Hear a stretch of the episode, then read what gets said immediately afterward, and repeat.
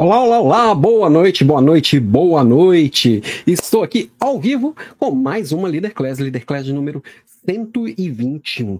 121 aulas, 121 semanas por aqui, trazendo o melhor da liderança. Espero que você esteja me vendo bem, me ouvindo bem. Conta aqui para mim nos comentários se está tudo ok. Tentei entrar aqui no Instagram por um, dispositivo diferente, mas não funcionou. Lembrando que as aulas sempre às quartas-feiras, sempre e hoje especialmente na quinta, porque ontem tive um imprevisto, mas aulas semanais todas as quartas-feiras, todas sempre ao vivo, sempre gratuito, sempre falando com o que tem de mais atual e vida real relacionada à liderança. E hoje falando de liderança baseada em valores.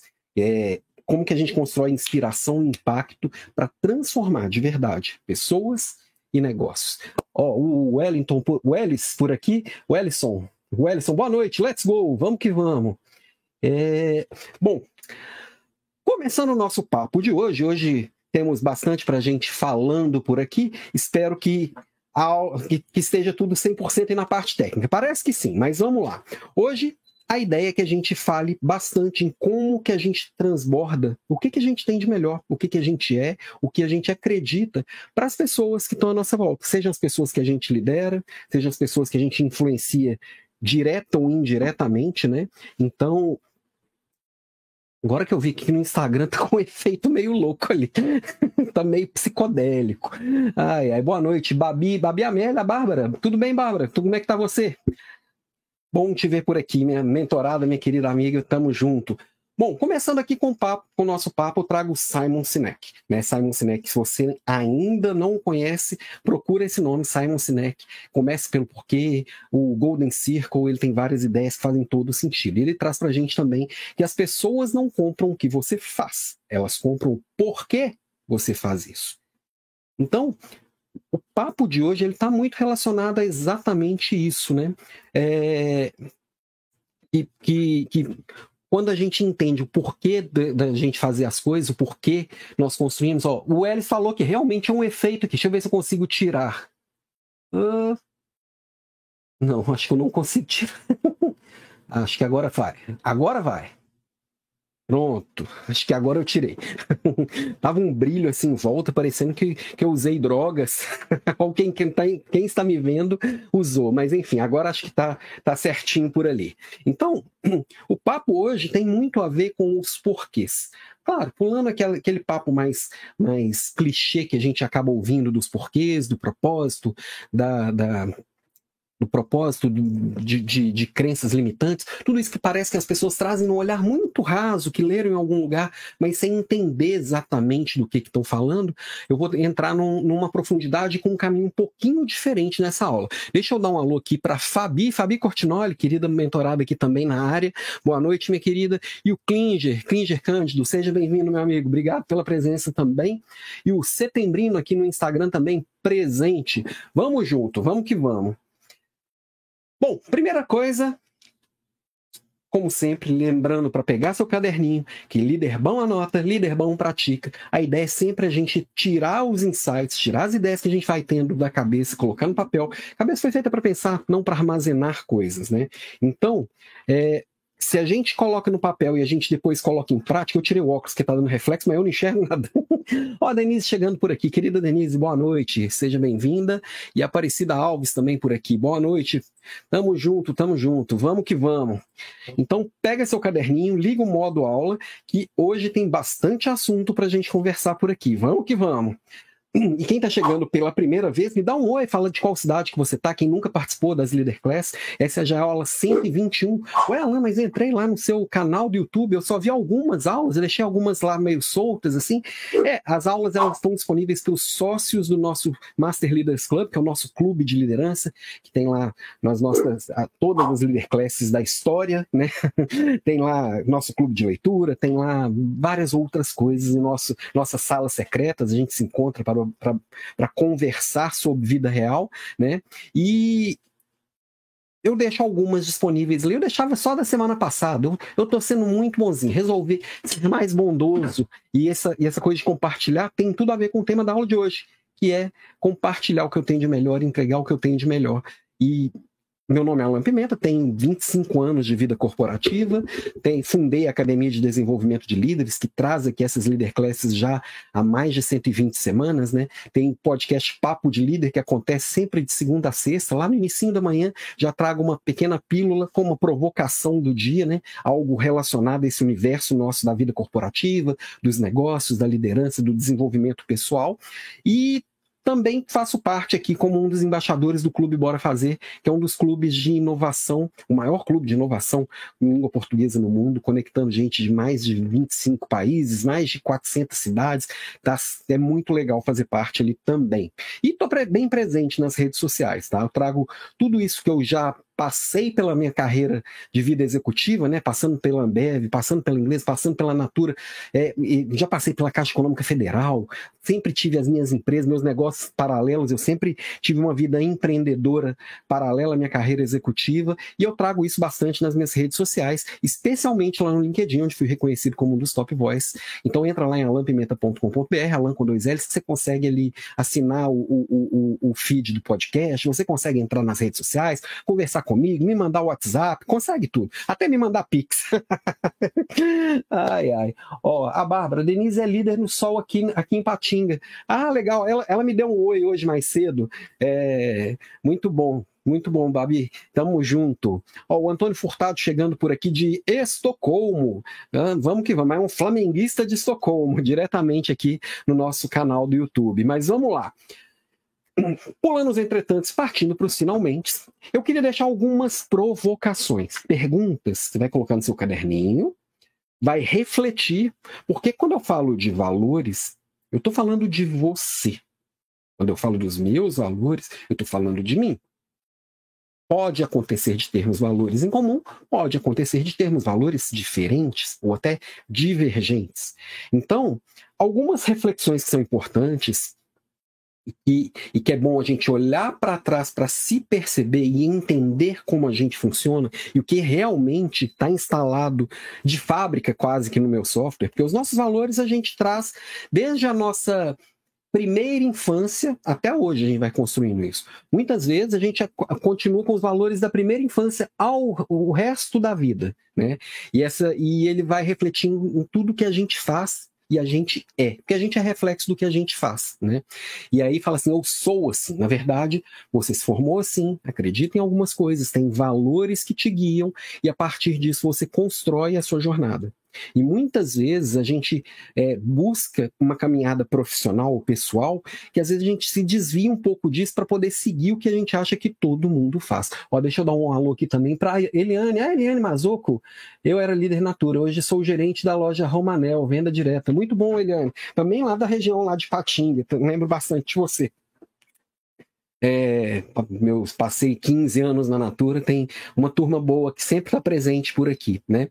Então, primeira pergunta que eu trago é assim, como que os valores influenciam a sua tomada de decisão? Quando você decide algo, seja uma coisa pequena, seja uma coisa grande, os valores eles sempre estão lá. Já parou para pensar como eles influenciam?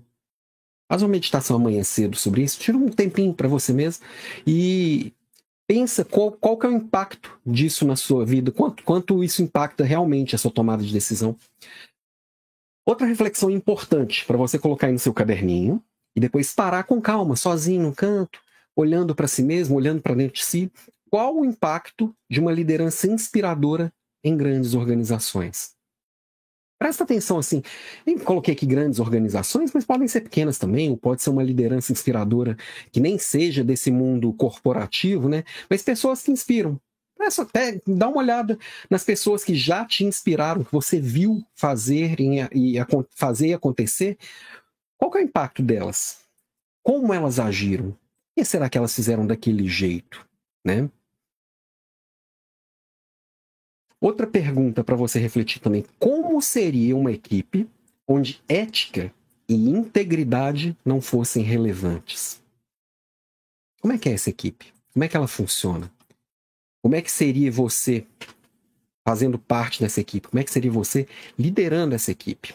Antes da próxima pergunta, deixa eu dar um oi aqui para o Pedro Henrique. Boa noite. Sou de BH, somos conterrâneos, Pedro. Sou também sou de Belo Horizonte, moro em Florianópolis, mas sou daí, tamo junto. E a Maria Aparecida, que é de Araxá, Minas Gerais. Tá cheio de mineiro aqui hoje, hein? Então, beleza.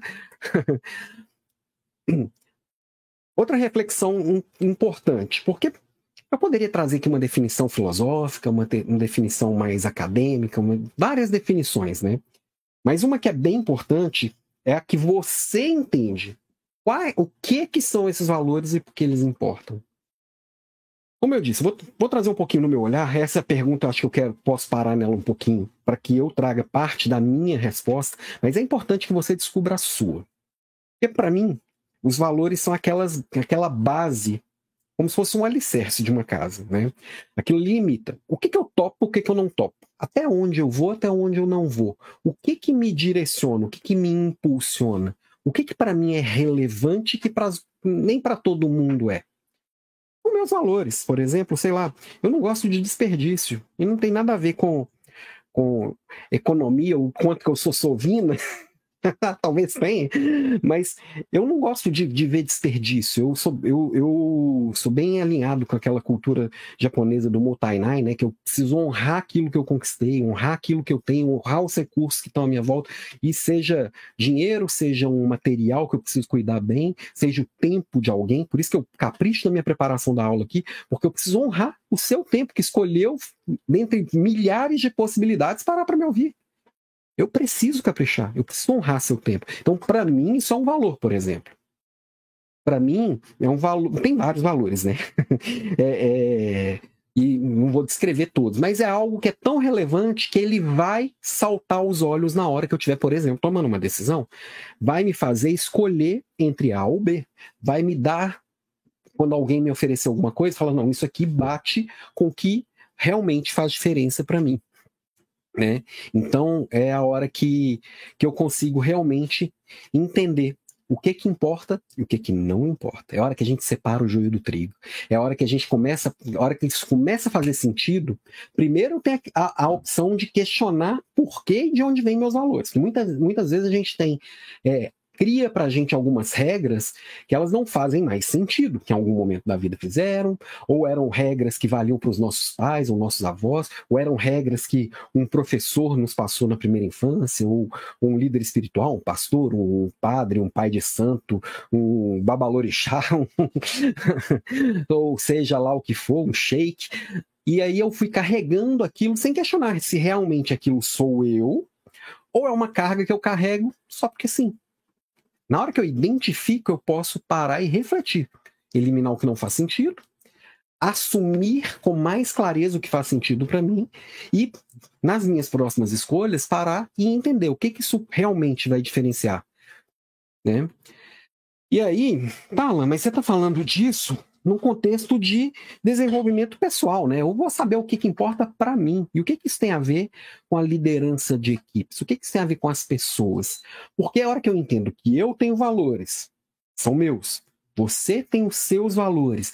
A, a, cultura do nosso grupo traz alguns valores embutidos. A cultura da nossa empresa, a cultura da nossa cidade, eu consigo direcionar e conseguir gerar valor junto com você eu consigo ter este tipo de conversa junto com o meu liderado, né? Alan, e é, valores são pessoais, sempre individuais? Não, eu acredito que existem valores universais. E é uma coisa que eu tenho me aprofundado e tentado entender um pouquinho mais, tá? É, porque eu vejo um movimento muito forte de relativismo. E você já deve ter ouvido alguém falar assim: ah, não existe verdade. Verdade é relativa. E, na verdade, é uma distorção de um conceito, né? Porque a gente está numa eterna busca pela verdade. Só que a gente tem a verdade a partir dos parâmetros que a gente tem. Ou, por exemplo, falando de valores, se você pegar lá seis principais é, religiões do mundo, uma delas eu acabei de esquecer o nome, mas é uma. Ó, tem, temos o, o cristianismo, temos o, o, islamismo, temos o judaísmo, o budismo, e uma outra religião indiana que me, me fugiu o nome agora. É, Quais são os valores que são comuns a todas, todas elas? Ou seja, posso dizer que 80% do mundo foi impactado por esses valores e segue mais ou menos isso. Então, algumas coisas são universais. Então não tem, não, não são relativos. E a gente precisa tomar cuidado com algumas pessoas que querem que a gente acredite que tudo é relativo e a gente fica com as premissas meio bagunçadas. Se eu tiver premissas é, tortas, se eu tiver premissas mal dimensionadas e mal construídas, eu nunca vou conseguir responder um problema e tratar um problema, solucionar alguma coisa com qualidade. Eu preciso ter uma base firme, né? E aí, quais são esses valores universais? Cheguei em alguns deles aqui, por exemplo, a ética e moralidade, está em todos. Por isso que eu até perguntei, como é que seria é, trabalhar em uma, uma, equipe que não tem ética e integridade, que não, que não que eu não posso contar nesse sentido, né? Quando eu falo de ética e moralidade, estou falando de ser honesto, justo, compassivo, altruísta. Isso vai ter em toda religião. Fazer o bem, né? E fazer o que é certo, independente de estar tá todo mundo fazendo é, é, errado, eu vou fazer o certo por princípio, porque é um valor para mim. E esse é um valor universal, tá? Todo mundo sabe que quando alguém está infringindo aquilo ali, ah, ah, no Brasil isso não é um valor. Não, no Brasil a gente, a gente relativiza mais esse valor. Todo mundo faz o errado sabendo que é errado. Entendeu? Qual que é o, o ponto? Valorização da vida e do respeito ao próximo. Todo mundo sabe que matar é errado, todo mundo que sabe que fazer, gerar sofrimento para o outro é, é, errado, todo mundo sabe que é, é desrespeitar a liberdade do outro, desrespeitar o bem-estar do outro, não, não, não é bom, né? Então, é, também é um valor universal. Isso também não dá para relativizar. Outro é assim, ênfase na paz, no amor, na harmonia, todo mundo ficar numa boa, também é um valor universal. Ah, mas nós estamos voltamos a ter tempos de guerra. A gente vive vivendo aqui pessoas com espectros políticos diferentes se degladiando. Ah, mas isso é, vai contra o próprio valor das pessoas. As pessoas não acham que isso é certo também. Elas fazem muito mais num, num contexto de manada e, no, e, sendo manipulados, né? E sim, nós somos manipulados quase que o tempo inteiro. Por isso que a gente precisa questionar, prestar atenção, ver, o que faz sentido. Mas no final das contas, a gente quer que fique tudo numa boa, quer todo mundo bem com todo mundo. Os conflitos, eles são necessários, os confrontos não, né? E nós vamos falar um pouquinho disso aqui, tá?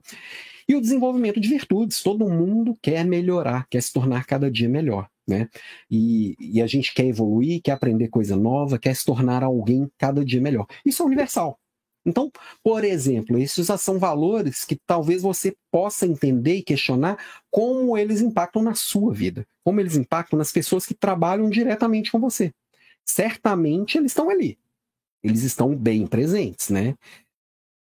Tá, e como que eu vou desenvolver uma liderança que seja realmente baseada em valores. Tem sete passos bem simples, e eu vou repassar eles com vocês aqui, tá?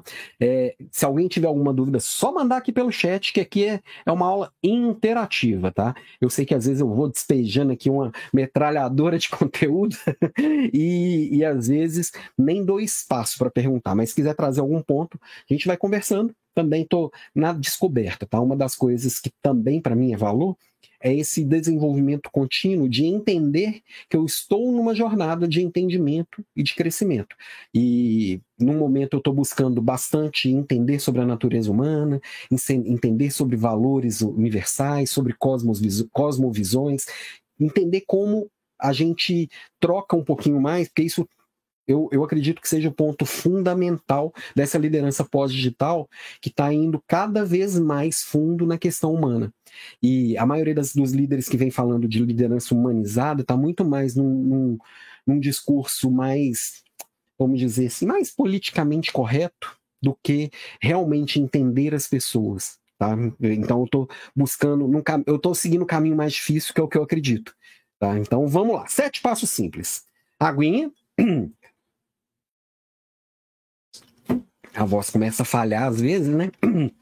Já vi que amanhã a minha vai, vai ferrar. Bom, primeira delas, a gente até falou um pouquinho dela aqui, é o autoconhecimento. Ah, Alan, que papo de coach, papo.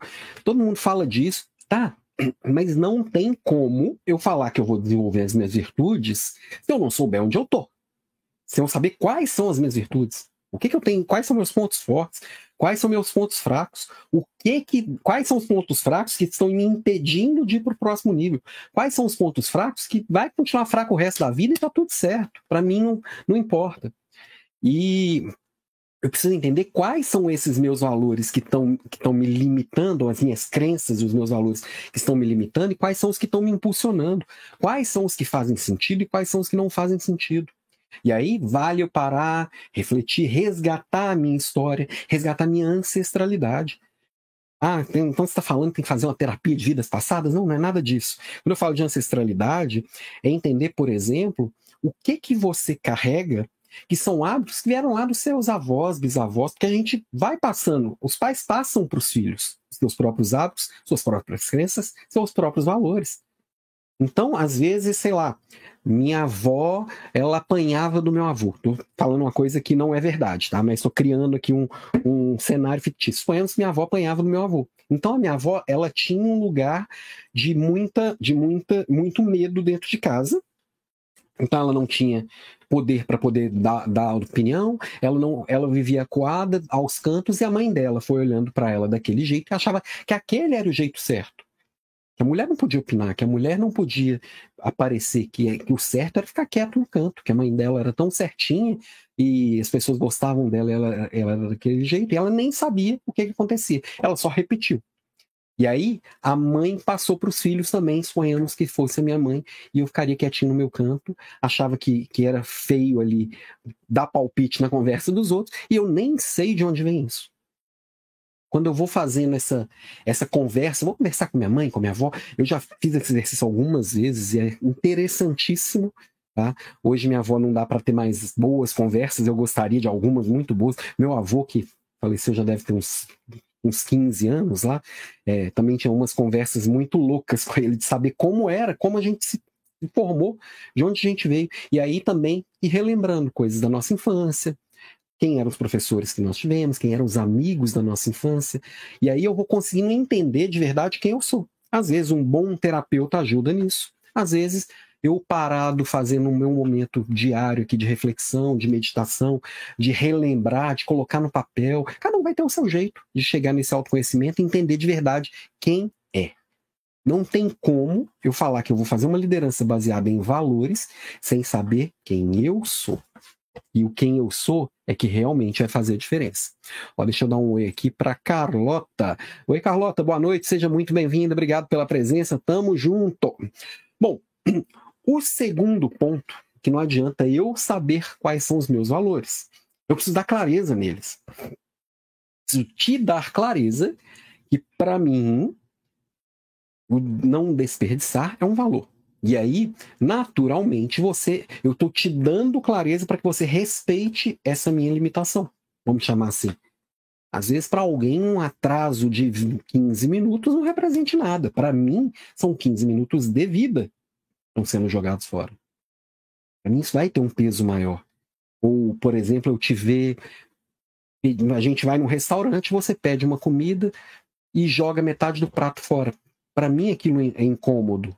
Entendeu? Então, na hora que eu dou clareza do que é relevante, por exemplo, alguém na minha equipe, é, as pessoas vê, é, é saberem que, para mim, utilizar bem os recursos da empresa, não desperdiçar, não gastar mais dinheiro do que devia, é, ter um cuidado de fazer os processos mais enxutos, isso é relevante. Eu preciso dar clareza nisso. Até então fazia de tal jeito, hoje para mim eu acredito que fazer desse jeito é melhor. Vamos tentar fazer desse jeito. Não significa que todos os meus valores está, serão os mesmos valores da empresa. Às vezes, aquela empresa é uma empresa que gosta mais de fazer coisas mais, vamos dizer assim, gosta de ostentar mais. Eu preciso me enquadrar ali e, dentro daquela ostentação, fazer o melhor possível.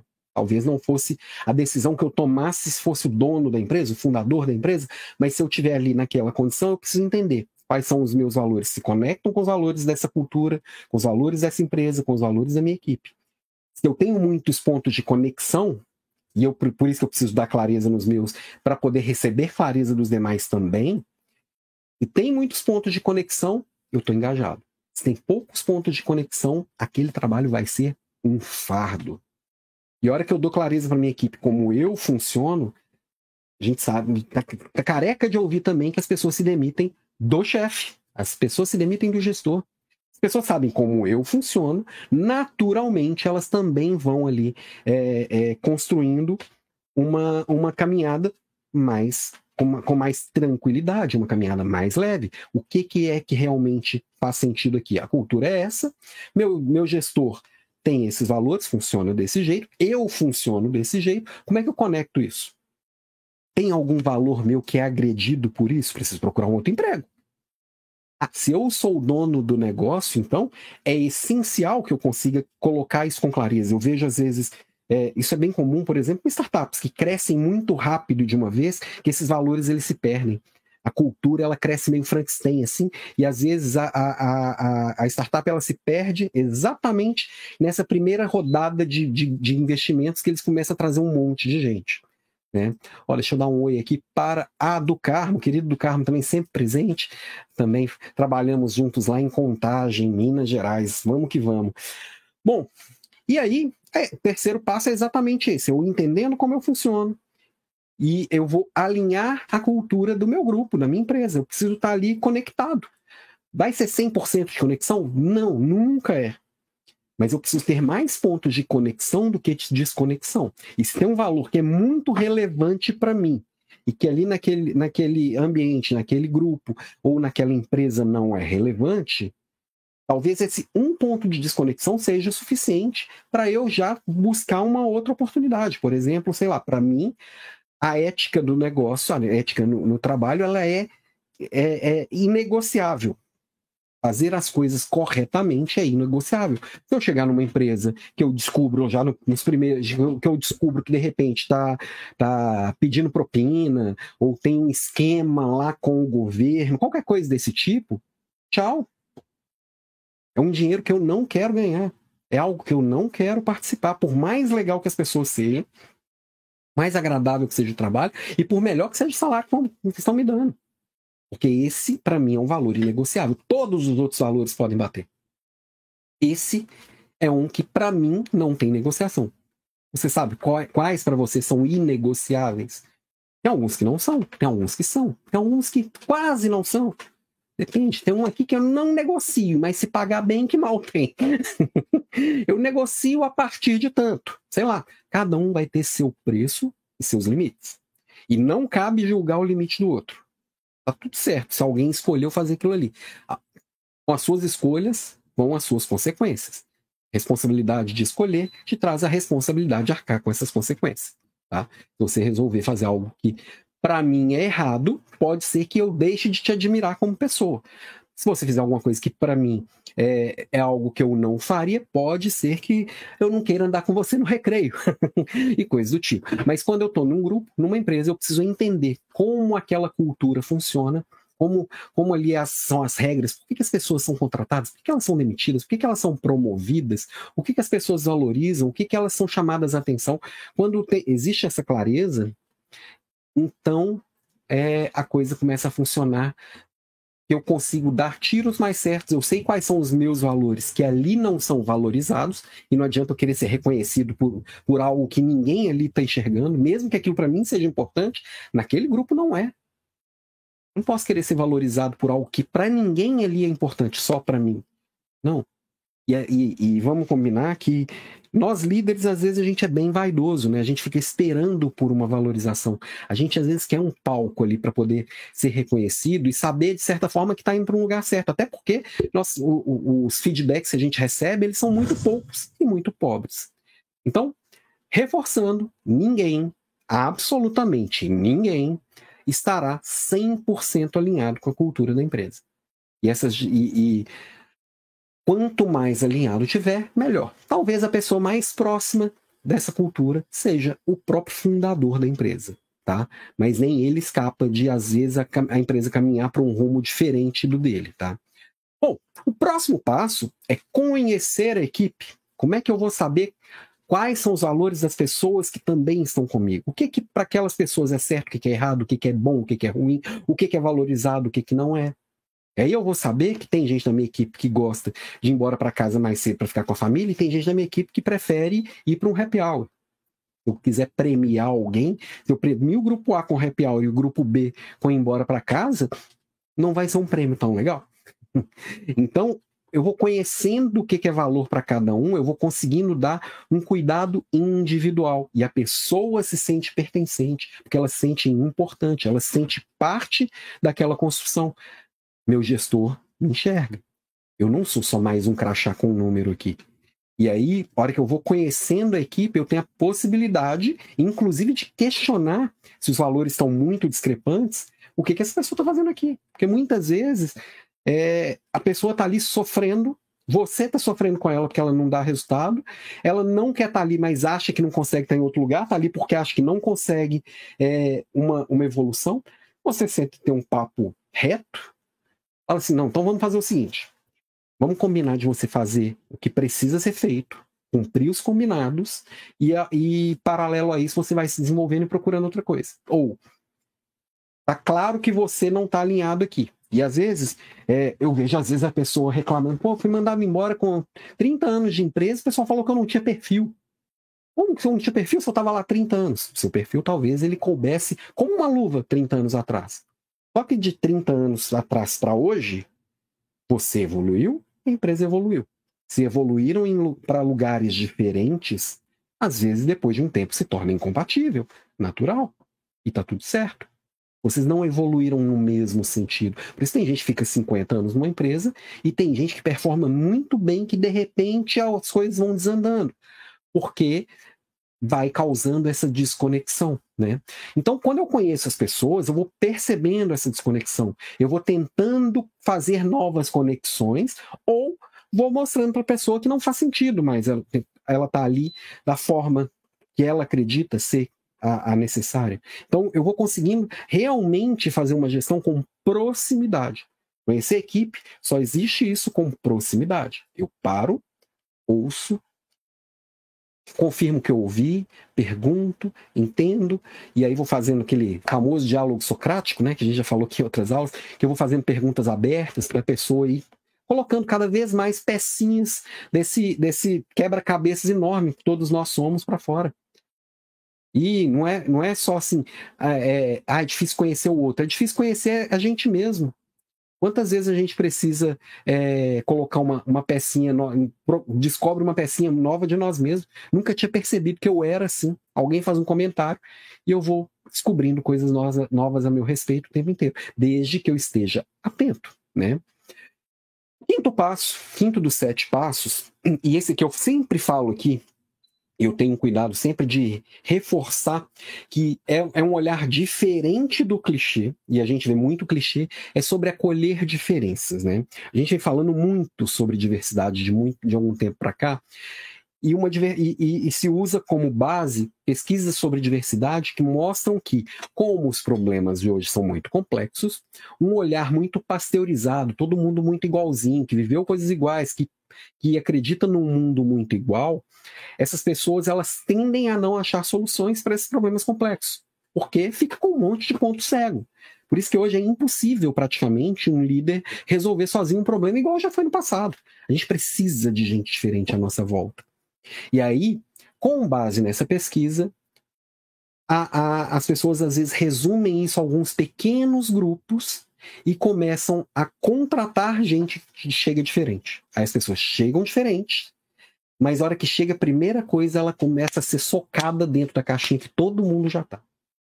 Isso não é inclusão. Isso não é, é acolher diferença. Isso não é construir diversidade. Diversidade é eu lidar com o diferente de mim, é lidar com uma opinião completamente diferente de mim. É, é perceber que o que eu estou falando não é óbvio para o outro, o que para mim é muito óbvio para o outro não é. É aquilo que eu tenho certeza o outro pensa diferente. E aí, porque principalmente nesse mundo pós-digital, que está todo mundo muito conectado, e a nossa vida é dominada pelos algoritmos, se até na era anterior, a era da informação ali, a gente se conectava por afinidade, a gente já criava a nossa bolha. Eu começava a ver pessoas parecidas comigo, porque frequentava os mesmos lugares que eu, estudou nos mesmos lugares que eu, tinha uma história de vida parecida com a minha. Isso foi potencializado a enésima potência ali com, com os algoritmos das redes sociais, que eu entro lá no TikTok em três minutos e já sabe o que, que eu gosto. Eu entro no Instagram, só mostra o que vai me agradar, não vai mostrar nada para me desagradar, porque ele quer que eu fique ali. Então, o que, que eu começo a ver? Gente que pensa igual a mim. O que, que eu começo a ver? Gente que fala aquilo que eu já acredito, que confirma as minhas verdades. Isso me dá uma paz interior. E a rede social é isso. É que você continua acreditando no que você já acredita. Tá? E aí a gente, cada vez mais, quando recebe alguém diferente, a gente quer excluir aquele diferente, porque ele confronta a nossa verdade, a nossa certeza. E aí torna o nosso mundo muito inseguro. Então, naturalmente, a gente quer excluir. É uma questão de sobrevivência, tá? Software está instalado de fábrica, tá? Então, a sua verdade, ela não é óbvia.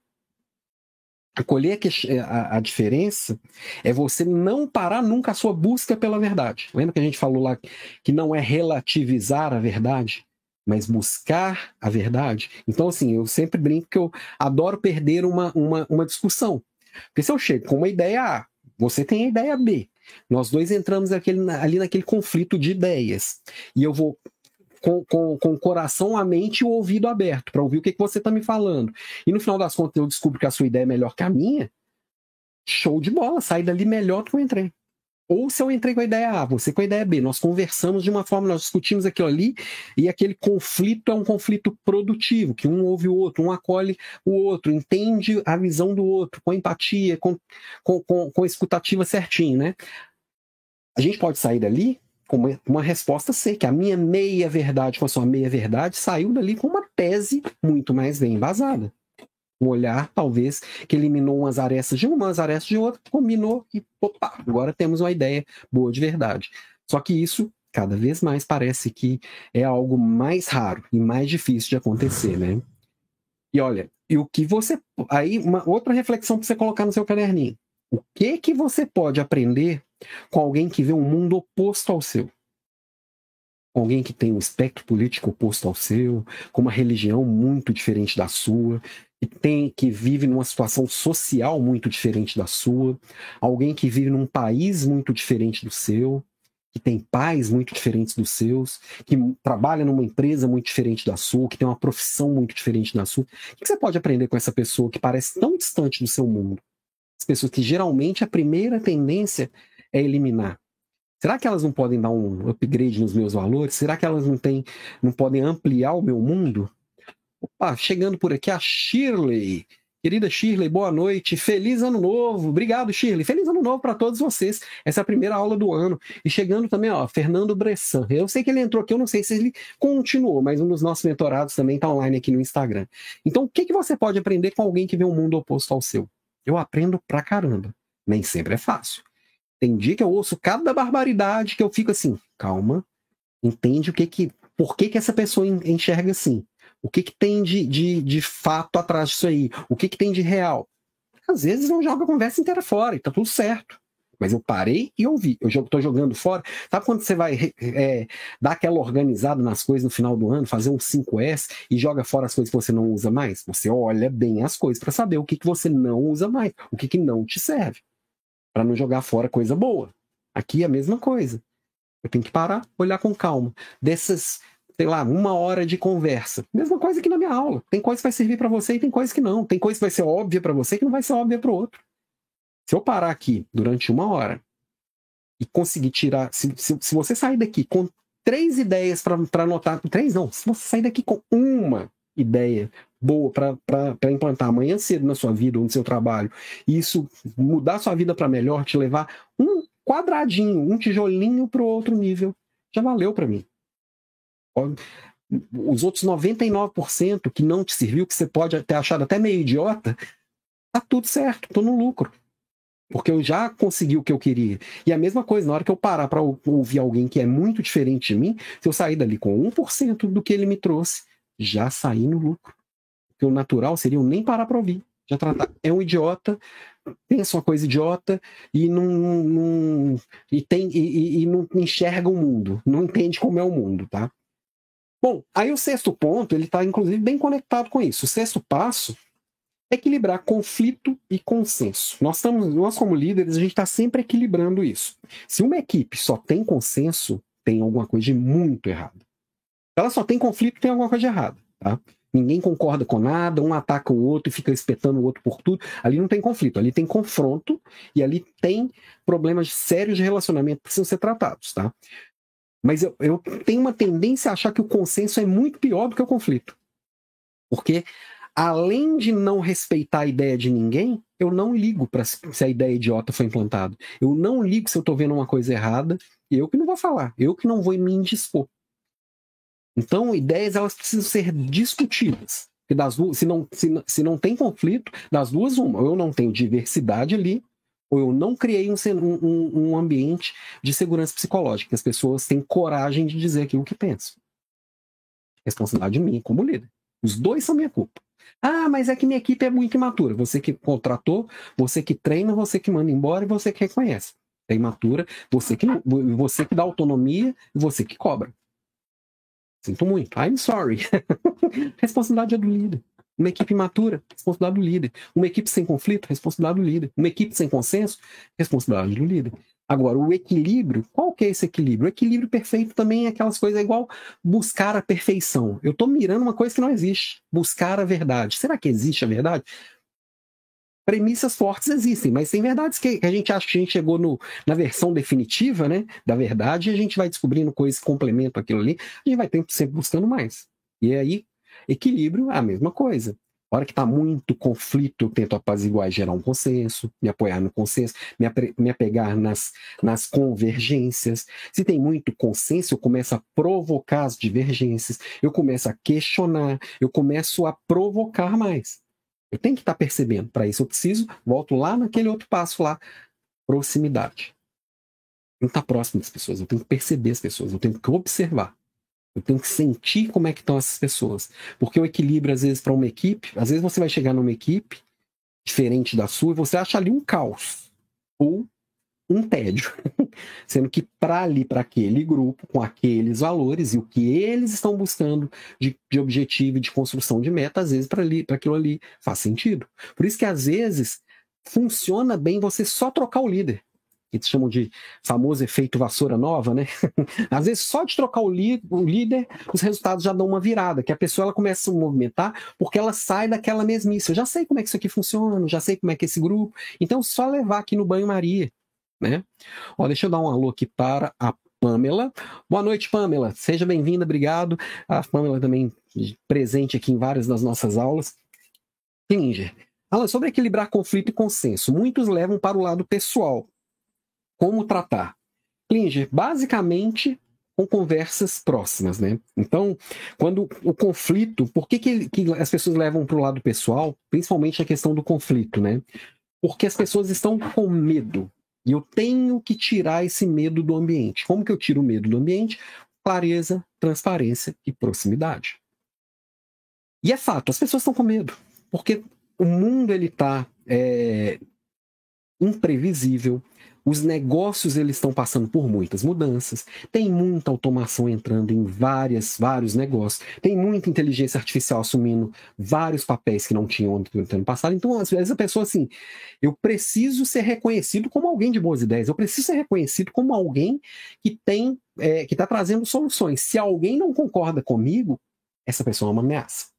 Então ele está querendo me ferrar porque ele quer aparecer mais do que eu é, é meio que natural e biológico, mas é papel do líder também intervir, né? Entender e provocar, se colocar como alvo das críticas, colocar para o grupo e pedir é, é, críticas e mostrar a importância da crítica, mostrar a, a sua própria, a sua própria é, a sua própria divergência de ideias. Então, suponhamos que eu, estamos eu e você, Klinger, é, numa reunião, você dá uma ideia que eu não concordei. Suponhamos que eu seja seu, seu gestor, né? Aí eu vou lá e falo, não concordo por causa disso, disso, disso. No ambiente de consenso, você fala, então tá.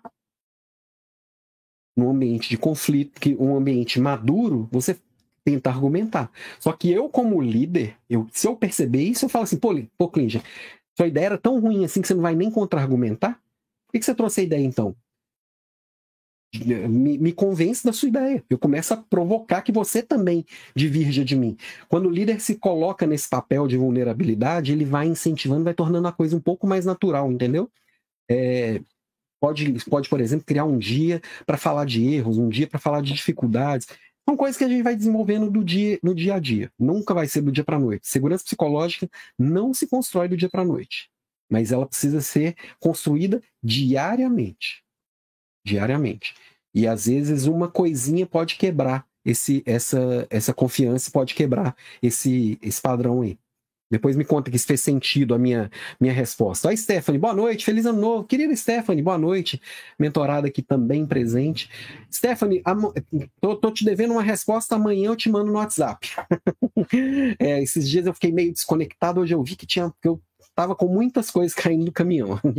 ah, Leila, Leila Lisboa, tudo bem, Leila? Boa noite. Ó, mais uma do setor da Sol. A Sol é uma querida por aqui.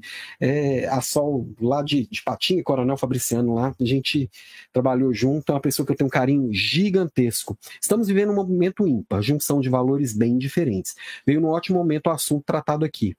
E Leila, principalmente quando a gente fala de empresas, aqui, para quem não entendeu o que, que, a Leila está falando, né, nós estamos falando aqui da fusão da Natura com a Avon. É. A Natura é, é uma empresa com valores muito sólidos e uma cultura bem clara. E a Avon, uma empresa com, com uma raiz americana, que estava lá na Inglaterra, e com, com, com, com alguns pilares bem diferentes. Na hora que junta, precisa recombinar o jogo. E na hora de recombinar o jogo, aquela história, né? Topo ou não topo nesse jogo recombinado? Porque, por exemplo, vou dar um exemplo aqui que você vai entender, tá, Leila? E, e acho que funciona para todo mundo. Pega o, o dia que, que, que a namorada conheceu o namorado e o namorado conheceu a namorada. Com pessoas diferentes, com valores diferentes, que vieram de famílias diferentes. Eles começam a gostar um do outro. Até o fatídico dia, você vai lembrar quando já aconteceu com você, que você foi lá conhecer a família dele ou a família dela, né? Chegou lá, era gente diferente. Você se assustou, fala assim: como é que eu vou fazer para fazer parte dessa família? Porque vocês dois tornar, criaram uma terceira cultura, que não é nem a da sua família, nem da família da outra pessoa. Essa terceira cultura. E aí é a mesma coisa. No final das contas, Natura e Avon não vai ser Natura, nem vai ser Avon, vai ser uma coisa nova, né? E quem já passou por outras fusões aqui sabe que nessa mudança muita gente não, não se adapta, muita gente acha, pô, agora não é para mim. Muita gente que não se adaptava e que estava lá no passado volta e fala assim, agora ficou legal. E tá tudo certo, tá? É, com certeza tem gente sofrendo, tem gente gostando, faz parte. Mas realmente é um momento de bastante aprendizado e percepção. E aí, quanto mais clareza do que para você é relevante, e o que que aquilo ali novo está se tornando, mas você tem clareza o quanto faz sentido ou não você tá ali. Legal? Opa, é, o Klinger falou que a resposta fez bastante sentido. então tá bom. Então vamos que vamos. E mandem perguntas. E as perguntas a gente vai extrapolando e às vezes eu acho que eu já entrei no, no, assunto a fundo. É claro que em uma aula de uma hora eu não vou esgotar o tema, que ele é bem profundo, mas a gente consegue ir além, tá? Bom, e o sétimo passo, criar um senso de propósito e significado no trabalho, que é um pouco disso que a gente está falando. Eu já me conheço, sei que para mim é relevante. Eu conheço bem a cultura e os valores da empresa, da equipe, da cidade, etc. Conheço bem as pessoas, vou conectando tudo isso, vou estando, eu estou ali próximo das pessoas, eu gero conflito e gero consenso para poder a gente ir evoluindo, né? Evoluindo as nossas virtudes, evoluindo as virtudes do grupo, as pessoas crescerem, as pessoas amadurecerem, o grupo em si amadurecer. E aí, quando as pessoas começam a entender que ali sim elas podem fazer o melhor delas, ali sim elas são reconhecidas por quem elas são, ali sim o que ela acredita está sendo colocado a serviço do todo, o todo está entregando para ela também o que ela acredita, o todo está retornando para o mundo com legado e com resultado daquilo que ela acredita. Isso vai gerando um senso de pertencimento e aquele trabalho passa a ter muito mais significado do que um lugar que você só vai lá, bate cartão, trabalha de 9 a 6 para pagar os boletos no final do mês e fica ali sofrendo e fala assim: vou lá dar meu sangue por essa família. Não tem que dar seu sangue. Isso vai ser sempre pesado. Quando você se conecta, o dia passa e você nem vê, porque realmente você está ali acreditando que o que você está fazendo não é só para você, não é só para o boleto, é para o mundo. E aí tudo começa a fazer muito mais sentido. E aí aqueles valores que você acredita que o mundo seria melhor se todo mundo tivesse eles, esses valores começam a ser perpetuados. Você amplia Valor é assim, eu começo a transbordar o que, que eu acredito que é bom para as pessoas, ao invés de reclamar do que é ruim, eu começo a transbordar o que eu tenho de bom, você vai receber aquilo e vai transbordar também. E vai passar também. Isso é uma onda infinita. E quem receber de você amanhã vai repassar para outro. né? Então o positivo ele tem um impacto gigantesco, né? Bom, é, é, então tudo é ter clareza dos porquês, os meus porquês, os porquês do negócio que eu tô, os porquês das pessoas que estão comigo, os porquês do mundo, os porquês do que, que eu quero dessa vida. E a hora que eu conecto tudo, faz sentido.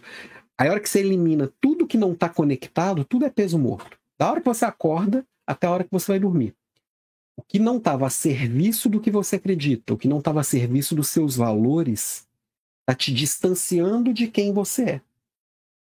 E é quem você é que você vai conseguir colocar a sua potência máxima. É só quem você é que você consegue transbordar para o outro. É só quem você é que vai conseguir atingir alta performance. É só quem você é que vai construir essa alta performance com leveza. E se for para ter, ter, altíssimo resultado sem família, é, tendo infarto, tendo burnout, não, não vale a pena, não faz sentido.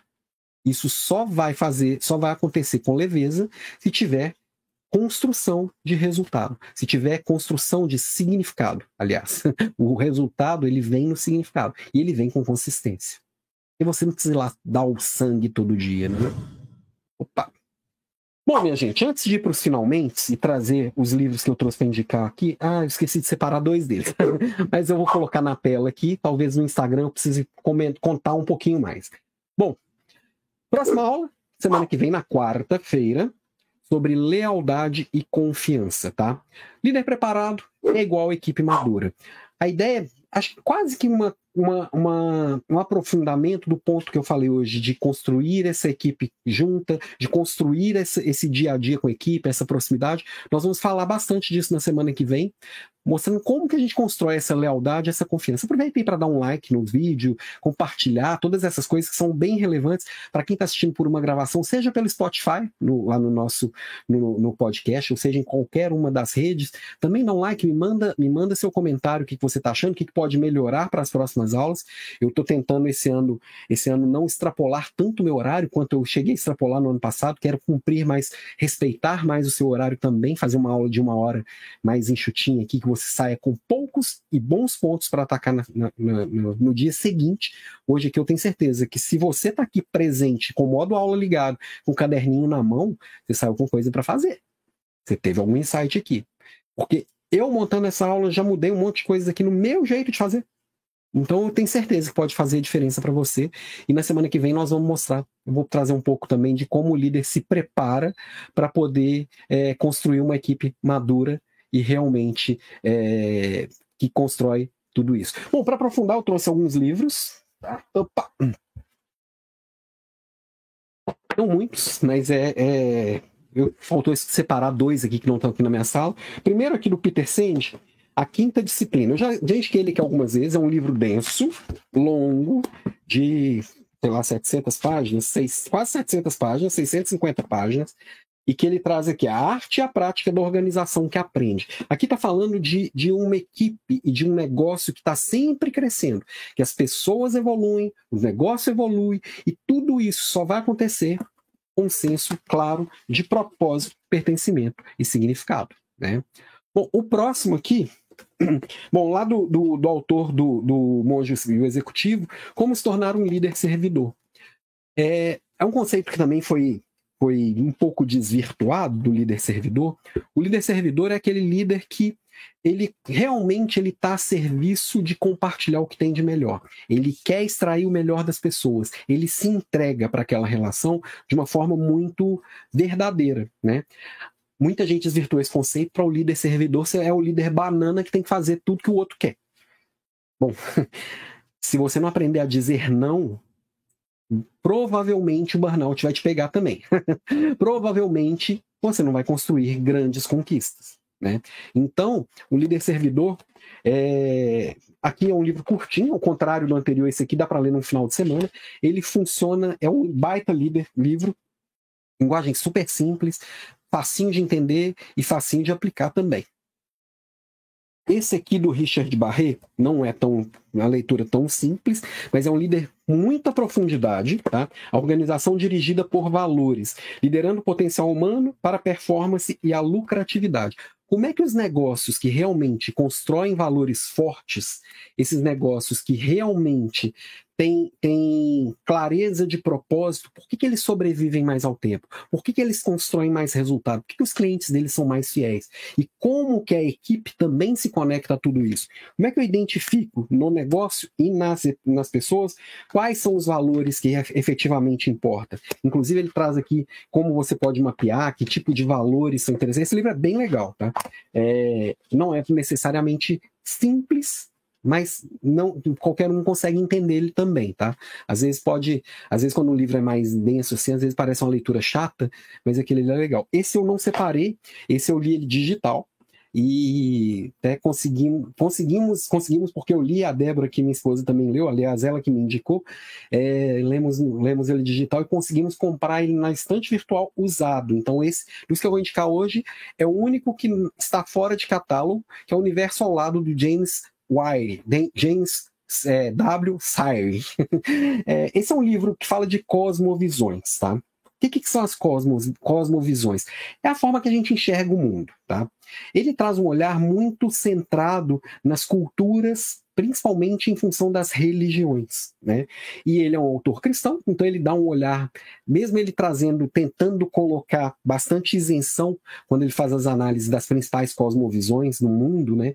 Os grandes grupos de como as pessoas enxergam o mundo, como elas acreditam que é o mundo, como elas acreditam que as pessoas se relacionam, quais são os valores de cada uma dessas cosmovisões. Esse livro é muito legal, muito interessante, é, mesmo ele tendo esse olhar mais voltado para o cristão, né? A gente, eu percebo que ele é cristão pelo como ele defende o peixe dele, né? Uma das ele claramente a cosmovisão dele é uma visão deísta cristã, né?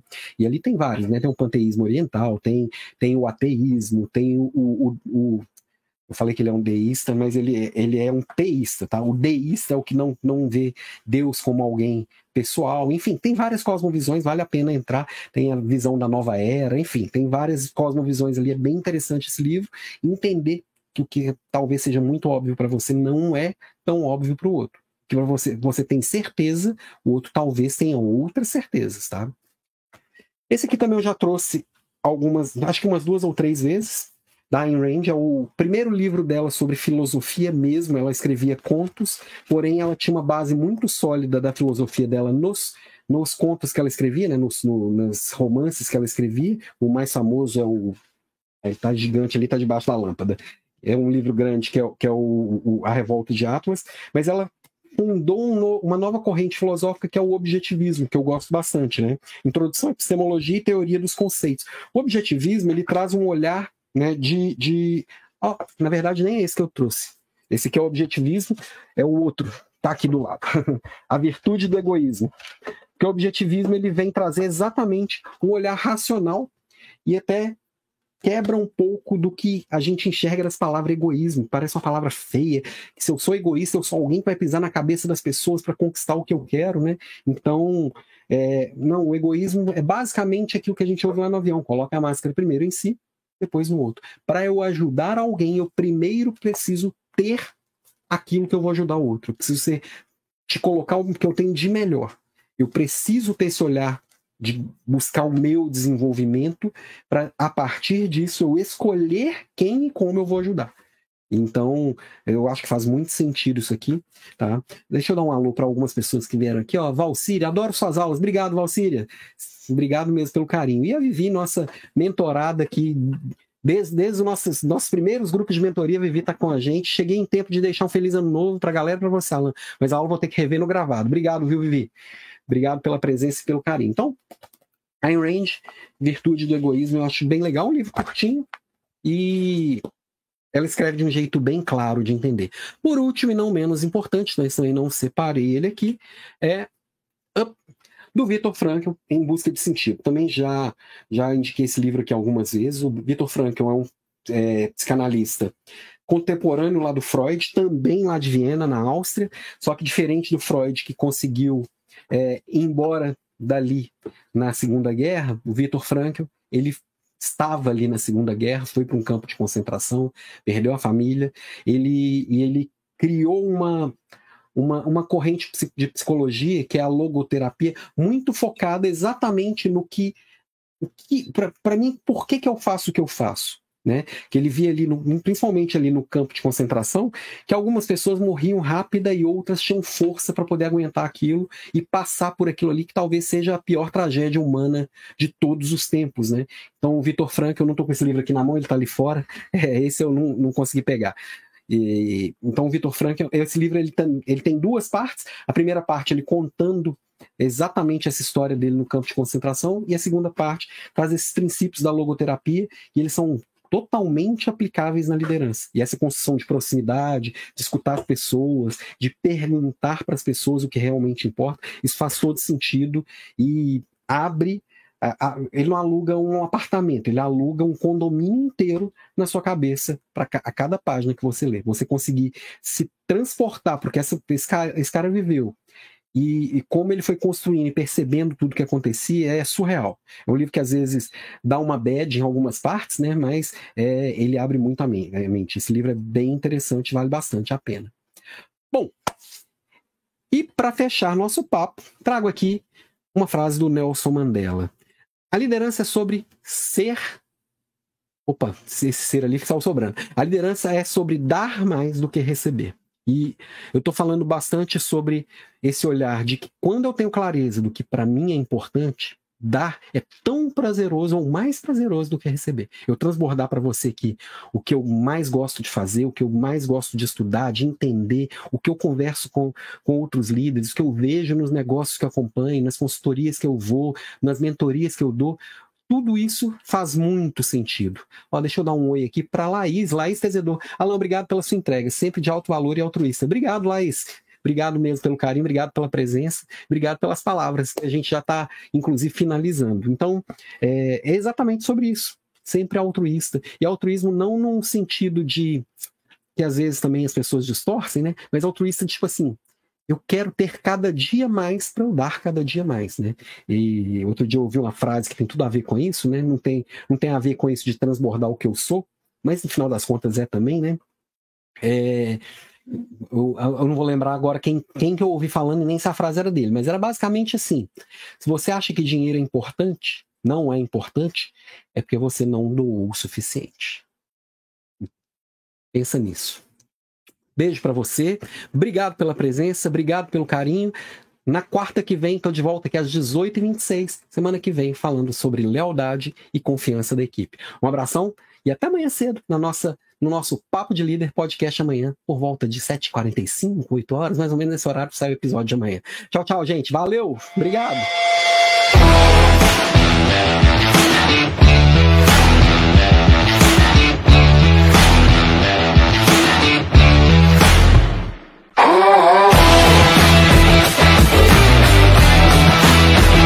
Oh,